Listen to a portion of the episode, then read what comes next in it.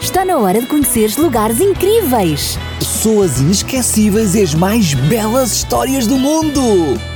Vem daí, Para uma viagem fantástica! Sarinha, vamos continuar a nossa viagem até o Egito? Claro que sim, são. Mas espera, nós temos de convidar os nossos amiguinhos para irem connosco. Claro, Sarinha, não podemos ir sozinhas. Precisamos que todos os nossos amiguinhos embarquem connosco nesta aventura. Podes convidá-los agora? Claro, são. Olá, amiguinhos. Querem continuar esta viagem fantástica connosco até o Egito? Então, apertem os cintos e.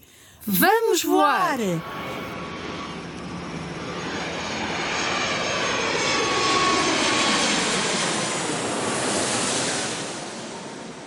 Chegamos, amiguinhos, chegamos! Que bom é estarmos novamente no Egito.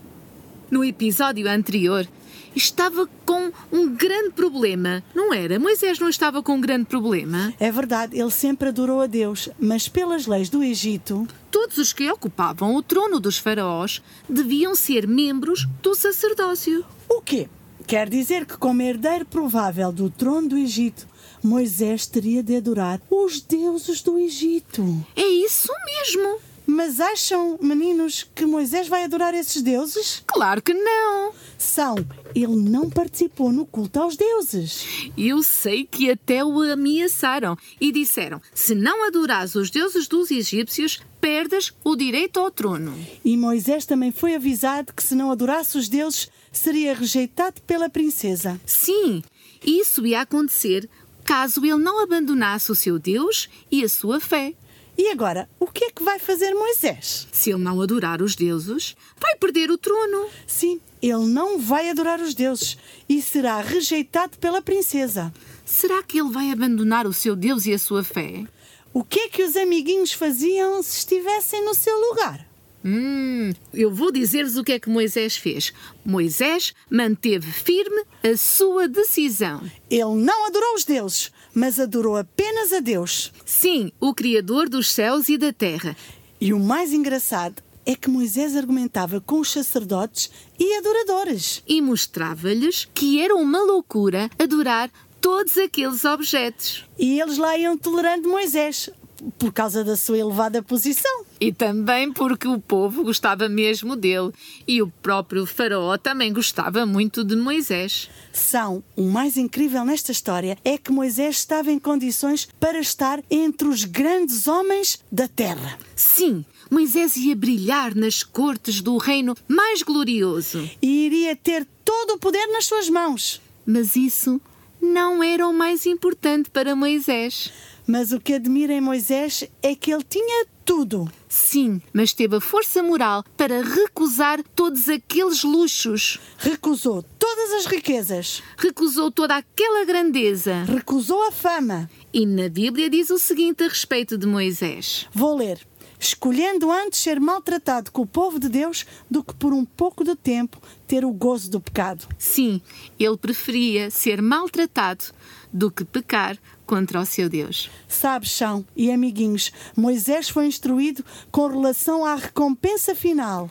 Recompensa final! Sim, uma recompensa que será dada às pessoas humildes. E a todos aqueles que obedecerem a Deus. Eu quero essa recompensa para mim e penso que os nossos amiguinhos também querem. Os tesouros do Egito não são nada, nada comparados com a recompensa que Jesus tem para nós. Sabem, o palácio luxuoso do Faraó e o seu trono foram apresentados como um engano a Moisés. Mas Moisés conseguia olhar para além do magnífico palácio. E também conseguia olhar para além da coroa do Faraó.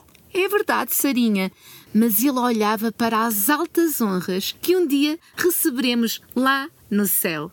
Pela fé, Moisés via uma coroa que o rei do céu colocaria sobre a sua cabeça. E sobre a cabeça daqueles que amam a Deus de todo o coração. Amiguinho, o rei do céu também quer colocar uma coroa na tua cabeça. E agora chegou a hora de Moisés fazer a grande escolha da sua vida. Sabes o que vai acontecer? Sim, Moisés desviou-se dos nobres da terra e uniu-se à nação humilde, pobre, desprezada, mas que preferia obedecer a Deus. Moisés pensava muitas vezes nas condições em que o seu povo vivia e até os visitava. E quando os visitava Sarinha, ele animava as pessoas de que Deus muito em breve ia libertá-los. Moisés ficava muito triste ao ver que todos os dias o seu povo era muito maltratado. E ele identificou-se com essas pessoas que estavam a sofrer muito. Ele tentou resolver a situação por conta própria e errou. Um dia, quando viu um israelita a ser maltratado, Moisés precipitou-se e matou o egípcio que lhe estava a fazer mal. É verdade, meninos, foi um grande erro. Pois foi, Sarinha. Moisés não devia ter feito aquilo, mas devia ter colocado as coisas nas mãos de Deus. Sabes, Chão, não era vontade de Deus libertar o seu povo pela guerra, como Moisés pensava. Pois não, mas pelo poder de Deus, para que a glória lhe fosse atribuída a Deus, a ele somente. E por causa disso, Faraó pensou que Moisés tencionava levar o seu povo contra os egípcios e acabar com o seu governo e sentar-se no seu trono. Ele pensou que não haveria segurança para o reino enquanto Moisés vivesse. E de pronto foi resolvido pelo rei que Moisés devia ser morto. Amiguinhos, o que é que vai acontecer a Moisés? Será que o Faraó vai matar Moisés, o seu neto? Mas isso vamos saber no próximo episódio. Sim, São, nós vamos regressar. Sim, nós vamos regressar, São, e continuar esta viagem convosco. Está combinado. Amiguinhos, pensem na coroa que Jesus vai colocar nas vossas cabecinhas. E no privilégio que será viver lá no céu para todo o sempre. Adeus, amiguinhos! Grandes e pequenos. Cheinhos ou magrinhos, que Deus vos abençoe hoje e sempre. Não esqueçam. Vamos continuar juntos até ao Egito nesta viagem fantástica! Está na hora de conheceres lugares incríveis. Pessoas inesquecíveis e as mais belas histórias do mundo. Vem daí Para uma viagem fantástica.